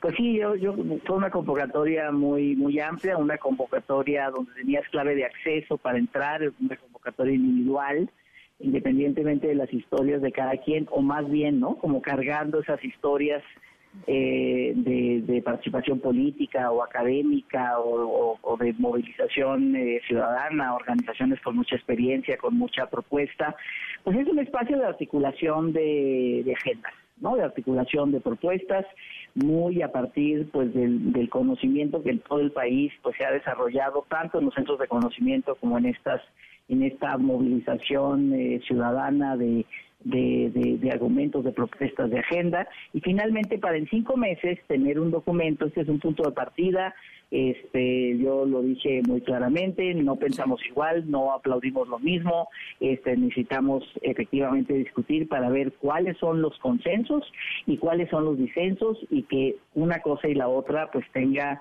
el mismo tiempo, ¿no? Y el mismo espacio, lo que estemos de acuerdo adelante y lo que no estemos de acuerdo, pues sigue el debate, el, eh, que este espacio siga el debate, el debate nacional. Entonces, ese es el objetivo y por eso la presencia, pues, de distintas personas que están dispuestas con prudencia, con tranquilidad, con inteligencia a construir una visión, digamos, una visión para los problemas de México que, que trascienden en este gobierno y que hay que tener una eh, pues una visión más a mediano plazo y salir del cortoplacismo. Ahora, yo, yo sé que no todo es electoral, pero últimamente todo comienza a ser electoral. Eh, y, la pregunta es eh, si esta plataforma busca eventualmente pues crear una, una agenda y, y, eventualmente una candidatura. No lo sé, Patricia. No, sería prácticamente imposible. La diversidad y la pluralidad de simplemente los liderazgos que estábamos ahí, pues ya te dice que las, las, las propuestas eh, electorales pueden ser para quienes estábamos muy diversas y cada quien puede tener su pues su ya su objetivo, ¿no? Incluso su propia, algunos de ellos militantes eh, de partidos políticos. Entonces eso sería prácticamente este imposible ya nada más por esa pluralidad y esa diversidad. De veras es un digamos, es, una, es un llamado de buena fe, es un llamado de confianza para eh, poner ¿no? negro sobre blanco cuáles son las propuestas eh, para ese ese futuro de México no que termine con la desigualdad con la pobreza con la discriminación con la exclusión con la violencia digamos tantos problemas que no son nuevos pero quizás las soluciones seguramente podrán ser soluciones innovadoras que nos que nos den luz no sobre nuevos caminos para pues finalmente efectivamente para finalmente quien gobierne la misma coalición, una coalición distinta, eh, liderazgos distintos, propuestas, eh, eh, plataformas partidarias que no necesariamente vayan en alianza, digamos que todo eso pues se alimente, ¿no? De una propuesta que esperamos tenga toda la legitimidad y se le dé toda la importancia porque está construida así, ¿no? De buena fe y con las eh, las propuestas pues que finalmente se han desarrollado sobre todo en los últimos años, ¿no? De, esta de, esta sociedad civil tan participante, tan pujante, tan crítica y tan capaz de, elaborar eh, caminos de solución a los problemas. Oye, yo leía, eh, había gente que decía una plataforma más, ¿no? O sea, una iniciativa más, este, una reunión más de personas, este, muy, muy, digamos, disímiles, pero que finalmente, ¿dónde se concreta eso, Patricia? ¿Qué, respondes a, ese tema? Pues mira, eh, lo que respondo es, efectivamente, como que todos dicen, no, primero las propuestas y luego las personas, pero en realidad las distintas agrupaciones tanto agrupaciones desde espacios más ciudadanos como agrupaciones más partidarios, pues en realidad están en las candidaturas, ¿no? Lo que lo que está, eh, digamos, puesto a debate son las candidaturas, sobre todo las candidaturas a la presidencia de la República. Entonces, yo este este espacio, pues así inicia. Iniciamos con un punto de partida que es un documento que por supuesto, digamos, podemos tener diferencias y seguramente las vamos a tener en esta en esta en esta eh, discusión, pero bueno, finalmente aquí sí es un espacio de articulación de agendas, sí es un espacio de construcción de propuestas y simplemente las las digamos quienes tomaron la palabra, ¿no? Son este mujeres, eh, hombres de eh, con, con que hablaron de sus agendas, que hablaron de propuestas, que dijeron cuál es el camino, cuál es su apuesta, ¿no? De, de cómo ven el problema y cómo ven las, las soluciones. Simplemente eso ya te habla pues de que es un espacio para construcción de agenda. No puede ser para otra cosa, sería imposible, repito, por la diversidad y la pluralidad de los que estamos de los que estamos ahí, pero para debatir propuestas, ideas y visión de país, por supuesto que sí. Bueno, eh, oye, y rápidamente, ¿qué pasó con eh, Cuauhtémoc Cárdenas? La, había, digamos, se había generado mucha expectativa también en torno a la presencia de, él ahí. ¿Qué sucedió? Pues eh, no te sé decir, digamos, por qué no estuvo, no estuvo presente, pero él a lo largo de este, de este proceso estuvo a partir, porque este grupo inicia a partir de que él presenta su libro de una eh, por una democracia progresista, ¿no? Se toman las ideas y se dice, oye, bueno, no solamente quedémonos en la elaboración que puso a circular el ingeniero, sino realmente, pues sigamos la conversación, ¿no? Y esa conversación nos llevó, oye, pues no solamente nosotros, sino también, digamos, este pequeño grupo, sino llamemos, ¿no? A cientos, a miles de ciudadanos para que eh, construyan eso y bueno, pues también las ideas eh, expuestas en la democracia progresista de Cuauhtémoc Cárdenas, pues también serán parte pues de las de las propuestas, ¿no? Que, que, juguemos finalmente para tener un documento un documento eh, de, una nueva visión del, del país para para junio. Pues él en ese sentido estuvo, entonces sí se generó como mucha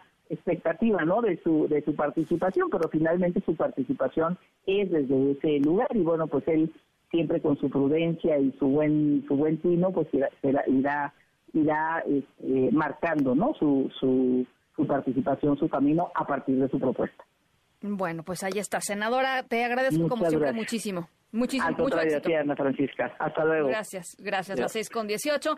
Oigan, llevábamos eh, jueves y viernes, eh, perdón, viernes y sábado, días en donde no había habido eh, tantos asesinatos en México, pero la barbaridad de lo que sucedió el domingo, ayer domingo aquí en nuestro país, el fin de semana en total 160 asesinatos. René Cruz, ¿cómo estás? Buenas tardes. Otra vez. Hola Ana, amigos del auditorio, muy buenas tardes. De acuerdo con el reporte diario del Gabinete de Seguridad Federal en el último fin de semana de enero, pues fueron eh, lamentablemente asesinadas 160 personas. El domingo 29 de enero se ubica al momento como el segundo día más violento del mes y del año, al contabilizar 108 homicidios dolosos, de los cuales 46 se cometieron en entidades gobernadas por Morena. De los 52 asesinatos han registrados el pasado, el pasado sábado 28 de enero, ocho se cometieron en Guanajuato, siete en el Estado de México y seis en Chihuahua. Ayer 108 personas fueron privadas de la vida, 14 de ellas en el Estado de México, en Guanajuato y Guerrero se contabilizaron 12 víctimas por cada entidad, 10 en Baja California, 9 en Tamaulipas, 7 en Jalisco y 6 en Puebla. En 29 días, enero acumula 2.148 asesinatos, es decir, que cada día en promedio son privadas de la vida 74 personas. De momento, los estados que concentran el mayor número de asesinatos son Guanajuato con 234, Estado de México 224, Baja California 154, Jalisco 141, Zacatecas 138, Michoacán 136, Chihuahua 135, Guerrero 121, Nuevo León 101, Sonora 55, la Ciudad de México con 61 y Tamaulipas 39. Eh, cabe recordar que el sábado 7 de enero es el momento, Ana, el día más violento del año con 109 homicidios dolosos. Ana, el reporte que tengo. Muchas gracias, René. Muy buenas tardes. Gracias, buenas tardes, las seis con veinte. Vamos a la pausa. El COVID-19 sigue siendo una emergencia mundial, eso es lo que dice la Organización Mundial de la Salud.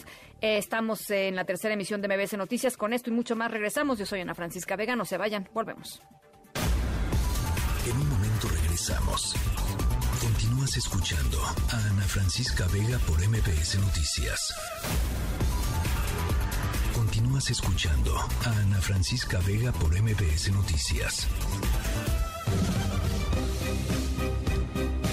6 de la tarde con 22 minutos. La OMS consideró hoy que el COVID-19 se mantiene como una emergencia sanitaria de alcance internacional porque sigue siendo una enfermedad infecciosa peligrosa que puede causar daños considerables a la salud de las personas y a los sistemas de sanidad de los países.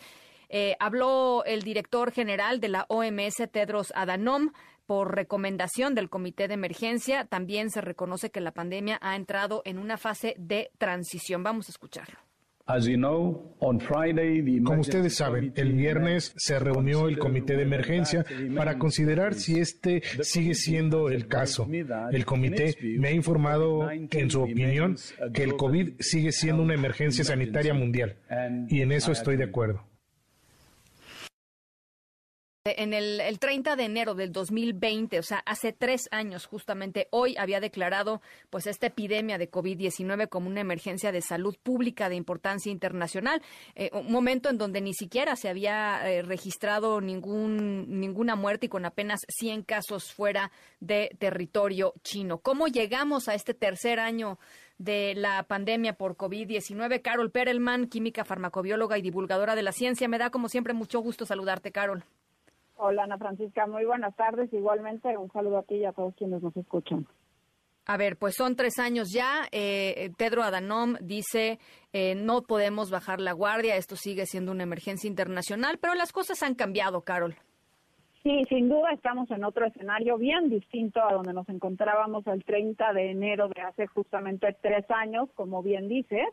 Y eh, bueno, la verdad es de que este cambio mucho ha sido por la cantidad de vacunas eh, que hemos aplicado, ya son más de 13 mil millones de dosis aplicadas en lo que van de estos tres años y ya vemos este desacoplamiento de las curvas que tú y yo lo hemos platicado, pero precisamente el comité de emergencia que se reunió el viernes considera que todavía no estamos en momento de bajar la guardia por completo porque tenemos mucho en el tintero, mucho que hacer y justamente ellos lo describen en lo que se publicó hoy eh, de parte de la Organización Mundial de la Salud, donde dicen, bueno, a ver, en las últimas ocho semanas hubieron 170 mil muertes por COVID-19 Estábamos teniendo la semana pasada un récord de 8 millones de casos diarios reportados eh, principalmente de China. O sea, sí estamos viendo, por supuesto, que la circulación del virus está ahí, pero estamos en un momento de la pandemia donde todavía no podemos eh, bajar la guardia con esta cantidad de contagios. Queremos esperar unos meses a ver, por un lado, cómo nos vamos a ir preparando hacia eventualmente, posiblemente este mismo año, ver que la emergencia de salud pública de importancia internacional se declare por terminada y entonces entrar a una etapa endémica, pero eso tiene que hacerse con una cierta preparación y ellos describen los puntos a hacer. No podemos nada más declararla por terminada de un día al otro, y menos teniendo la cantidad de casos que estamos teniendo al día en el mundo, aunque estamos en un momento, como ellos bien lo dicen, de inflexión donde la cantidad de muertes es la más baja de la pandemia desde que inició. Ahora, ¿cómo puede jugar eh, el, el, el tema de China? Eh, con su política cero, que de pronto pues eh, nos dimos cuenta que fue muy efectiva durante un tiempo, pero eh, pues el virus es el virus y los virus llegan y, China hoy es una cosa verdaderamente preocupante. ¿Cómo juega eso, Caron, en el sentido de variantes nuevas? En fin, no lo sé. Claro, eso es uno de los puntos que precisamente dice la Organización Mundial de la Salud, tenemos que mantener y mejorar la vigilancia genómica y seguir con los reportes, porque no podemos ir tres pasos atrás del virus, tenemos que estar al día, incluso adelantarnos a él. Entonces, eh, eh, ellos declaran, por ejemplo, dicen, en principio la pandemia sigue, por lo pronto la emergencia de salud pública de importancia internacional sigue declarada, porque eso también sigue manteniendo ciertos mecanismos vivos, ¿no? Entonces todavía seguimos en estado de alerta. Pero esta eh, punto de inflexión se debe a la mayor inmunidad híbrida que tenemos. Tenemos, muchos de nosotros ya tuvimos COVID-19, además estamos vacunados, incluso con refuerzo, y esta inmunidad híbrida hace que la mortalidad haya bajado. Ahora, la cobertura de vacunación, como lo dice Pedro Sadano, debiera de ser 100% en personas de alto riesgo, y a pesar de que se han dado las 13 mil millones de dosis de vacuna, solamente 89% de los trabajadores de la salud y 81% de los mayores de 60 años tienen sus dosis iniciales, o sea que falta todavía. Entonces ellos piden seguir vacunando porque hemos visto cómo la efectividad de las vacunas hace que veamos menos eh, gravedad, menos saturación hospitalaria y también menos casos. Ahora también lo de la vigilancia es muy importante. Estamos viendo tantos casos en China a la vez. Sabemos que entre más casos, entre más contagios, se aumenta la probabilidad de tener variantes, aunque ahorita las variantes que están circulando en China son variantes que ya circularon por el resto del mundo, no son variantes nuevas, pero bueno, por supuesto que eso nos abre la posibilidad de tener nuevas variantes y lo que no queremos, Ana Francisca, es tener un evento estilo lo que nos sucedió con Omicron, que vino a cambiarnos la jugada, ¿no? Entonces tenemos que estar vigilantes y por eso no es momento ahorita que estamos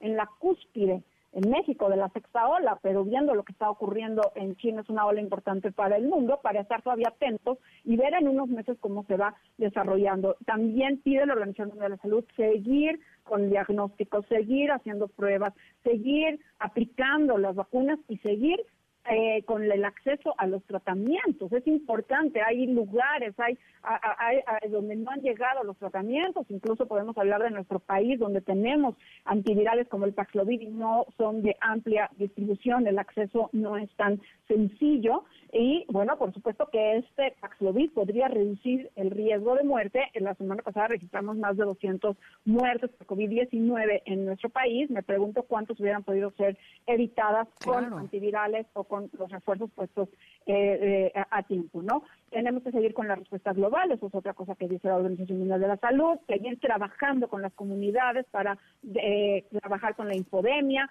y seguir con la comunicación, que tú muy bien lo haces, y promoviendo las medidas sociales, y la investigación. Todo esto lo habla porque se está pensando hacer una transición y hace una hora se hizo público en Estados Unidos que el presidente Biden ha decidido, Ana Francisca, que el 11 de mayo va a declarar por terminada la emergencia por COVID-19 que ellos iniciaron el 13 de marzo de 2020. Esto desencadena para Estados Unidos, por un lado, que dejan de funcionar ciertos mecanismos de apoyo, por ejemplo, seguro o los costos de las vacunas que ahora ya no van a ser gratuitas, el acceso a pruebas, todo eso cambia el panorama que estamos acostumbrados a ver de lo que estaba sucediendo en Estados Unidos.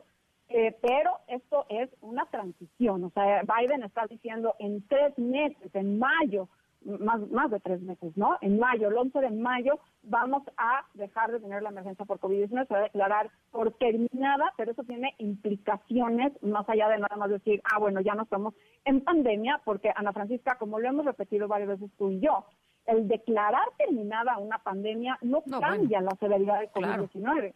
Lo que implica es no nada más estos mecanismos que están puestos en forma de alerta, sino también implica que ya la enfermedad se le conoce mejor, se puede controlar y ya no es una amenaza a la sociedad y a los sistemas de salud.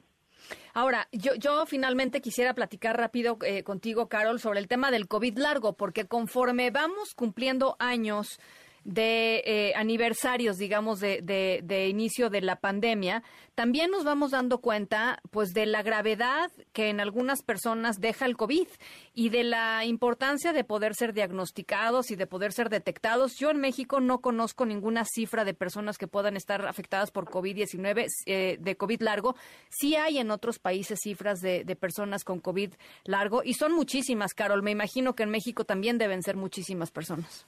Pues sí, hay estimaciones eh, que se habla de que el 10% de las personas que sobreviven COVID-19 quedan con alguna secuela y definamos que es el long COVID, que es signos y síntomas que persisten o aparecen a tres meses de haber tenido COVID-19. Y entonces, bueno, muchos quienes nos están escuchando quizás siguen con la pérdida del olfato o algún dolor en articulaciones o con esto que le dicen el brain fog, ¿no? Esta mente eh, nublada o bueno, algunas otras eh, signos y síntomas que hemos mencionado son más de 200 los que se han descrito, pero lo que preocupa es que muchos de ellos son discapacitantes. Muchos de ellos hacen que las personas no puedan regresar a su trabajo, a su cotidianidad, a su colegio, porque también afecta a los niños y a los adolescentes. Entonces, bueno, por supuesto que tenemos mucha tarea de investigación, mucho por entender, además de haber tenido COVID-19, qué otros factores de riesgo pueden hacer que una persona desarrolle long COVID, cuáles serían los elementos que determinan que una persona desarrolle ciertos síntomas y no otros.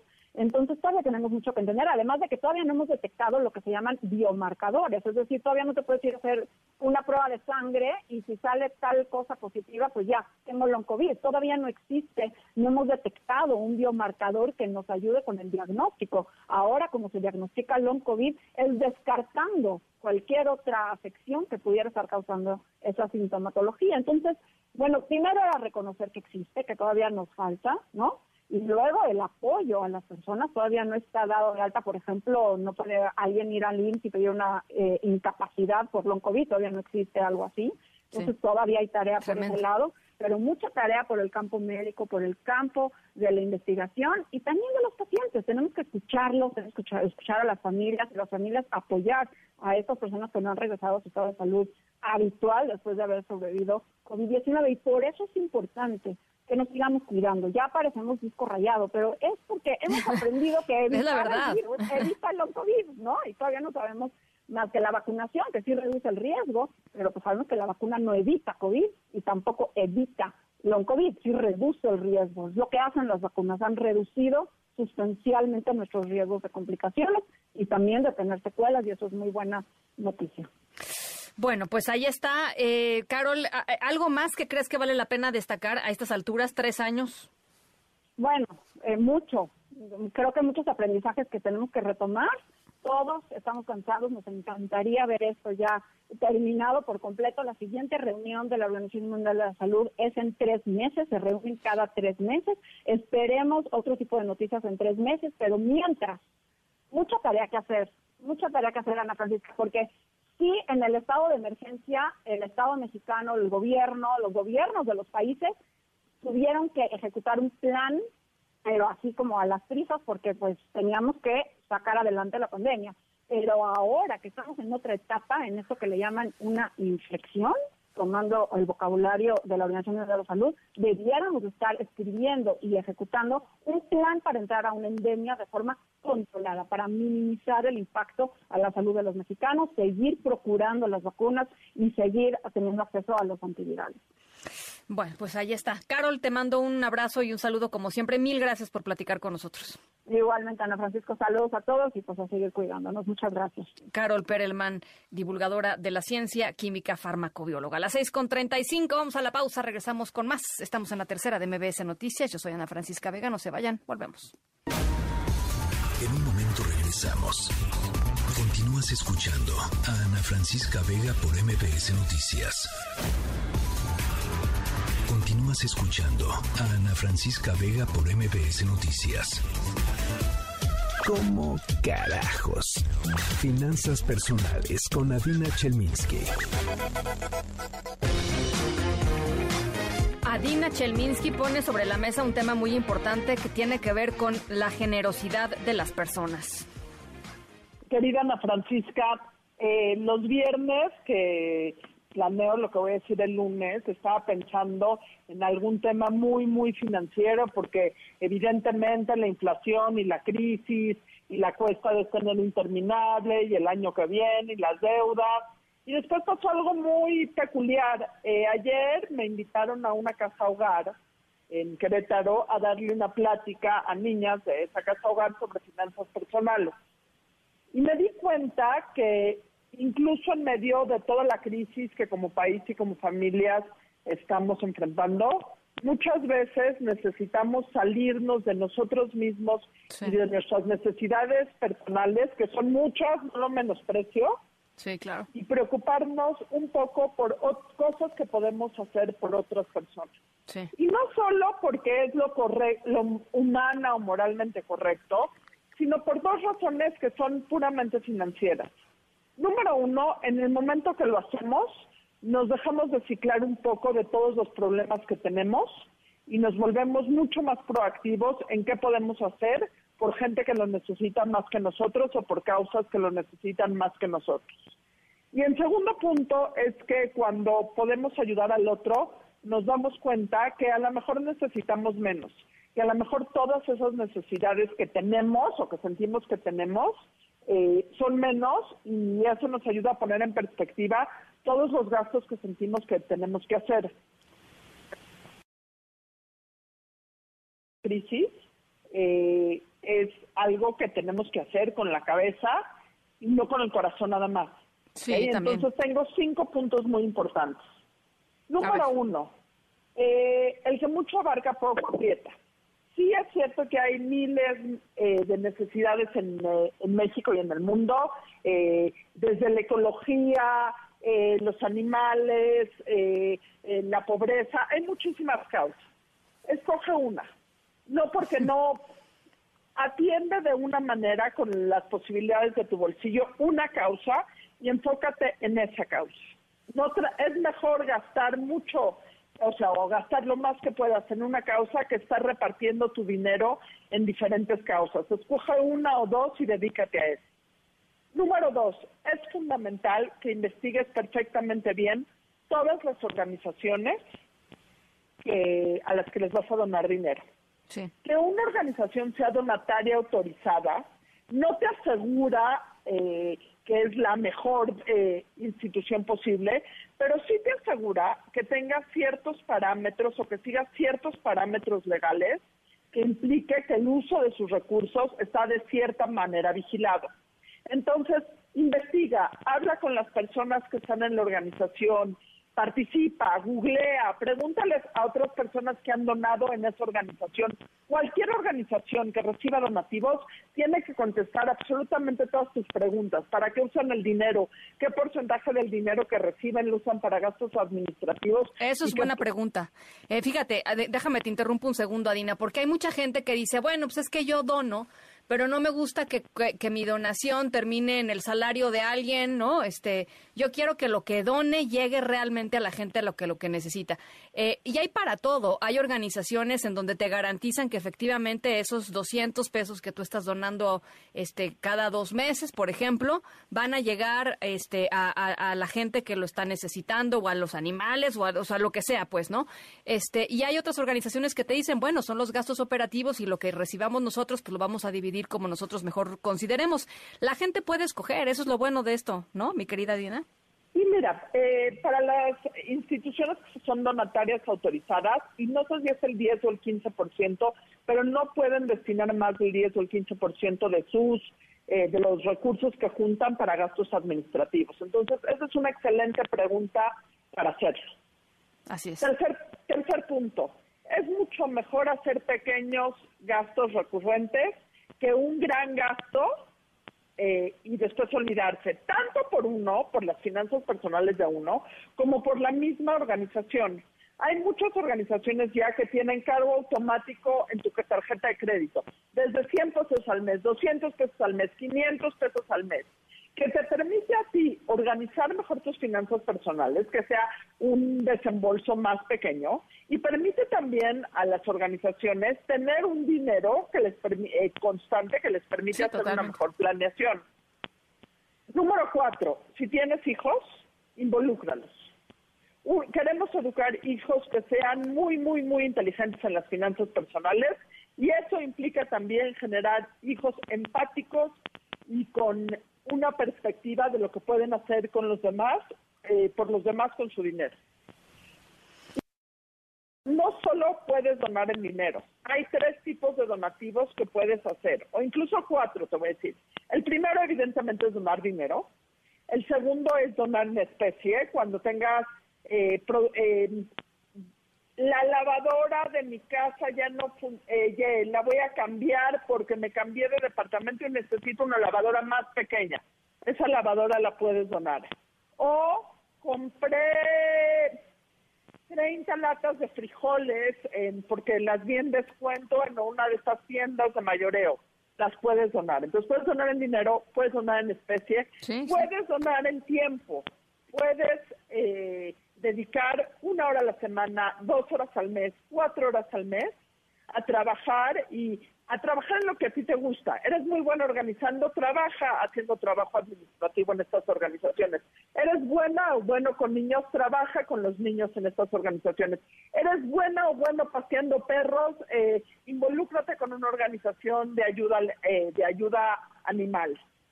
Y la otra manera es también creando conciencia en redes sociales si quieres adoptar una causa y darle difusión, también es algo que sirve muchísimo. Donar el espacio de tus redes sociales, sean grandes, sean chicas, alcances a cinco personas, alcances a cinco millones de personas, siempre es algo que todas estas organizaciones agradecen enormemente.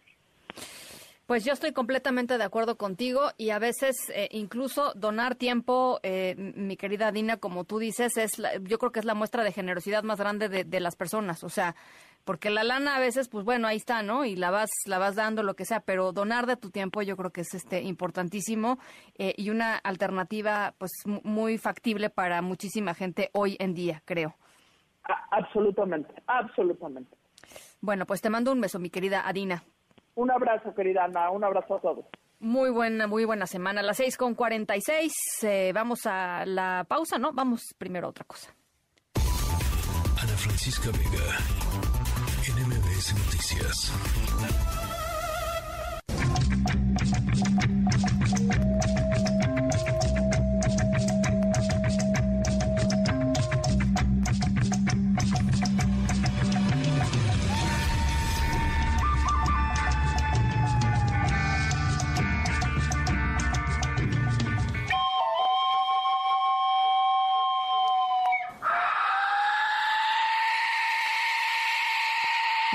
A la época de las civilizaciones prehispánicas. Em, y una de ellas, estarán de acuerdo conmigo, maravillosa, riquísima eh, en cultura, es la eh, sociedad maya, la cultura maya.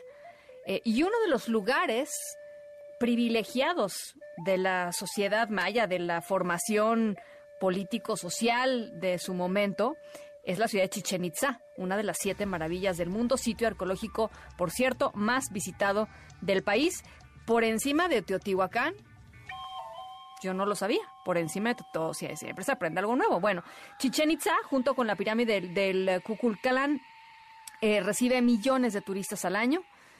Eh, es inevitable que entre todos los turistas, pues de pronto haya gente que de vez en cuando no sepa seguir las reglas y de eso les vamos a platicar en nuestro momento sonoro de hoy, entre nuestra historia sonora de hoy. Vamos a la pausa, regresamos con esto y más. Estamos en la tercera de MBS Noticias. Yo soy Ana Francisca Vega. No se vayan, regresamos.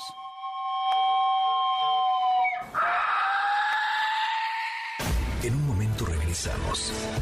Continúas escuchando a Ana Francisca Vega por MBS Noticias. Ya estamos de regreso. Ana Francisca Vega, en Noticias.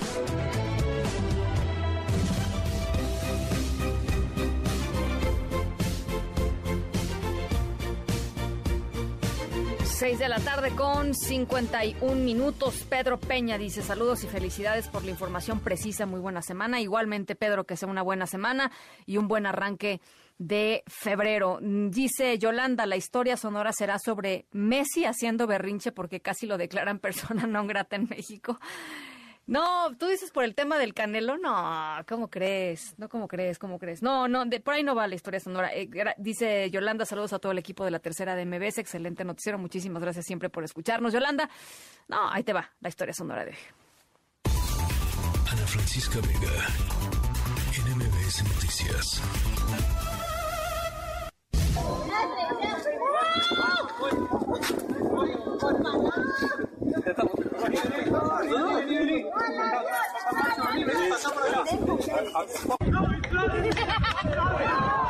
Bueno, fíjense, no es la primera vez que pasa, ¿eh? eh pero nuestra historia sonora de hoy sucedió en la pirámide del Kukulcán, allá en Chichen Itza. Un turista eh, provocó el enojo, mucho enojo de otros visitantes y de habitantes locales que estaban ahí, porque está prohibido y se subió a la pirámide. Eh, está estrictamente prohibido subirse a la pirámide.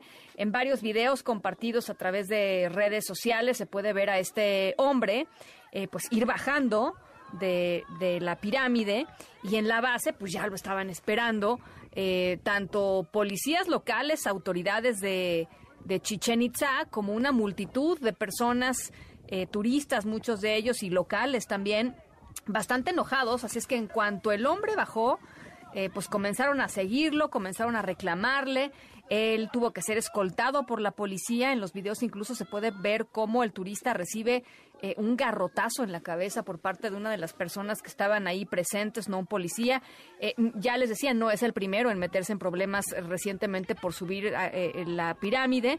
En noviembre, ustedes recordarán, una mujer mexicana fue arrestada y multada por escalar la pirámide de la misma manera pues ella también fue jaloneada, fue insultada por la multitud em, eh, que estaba pues en la parte de abajo. Tanto la mujer como el hombre eh, que subieron la pirámide fueron remitidos a las autoridades, tuvieron que pagar una multa de 5 mil pesos.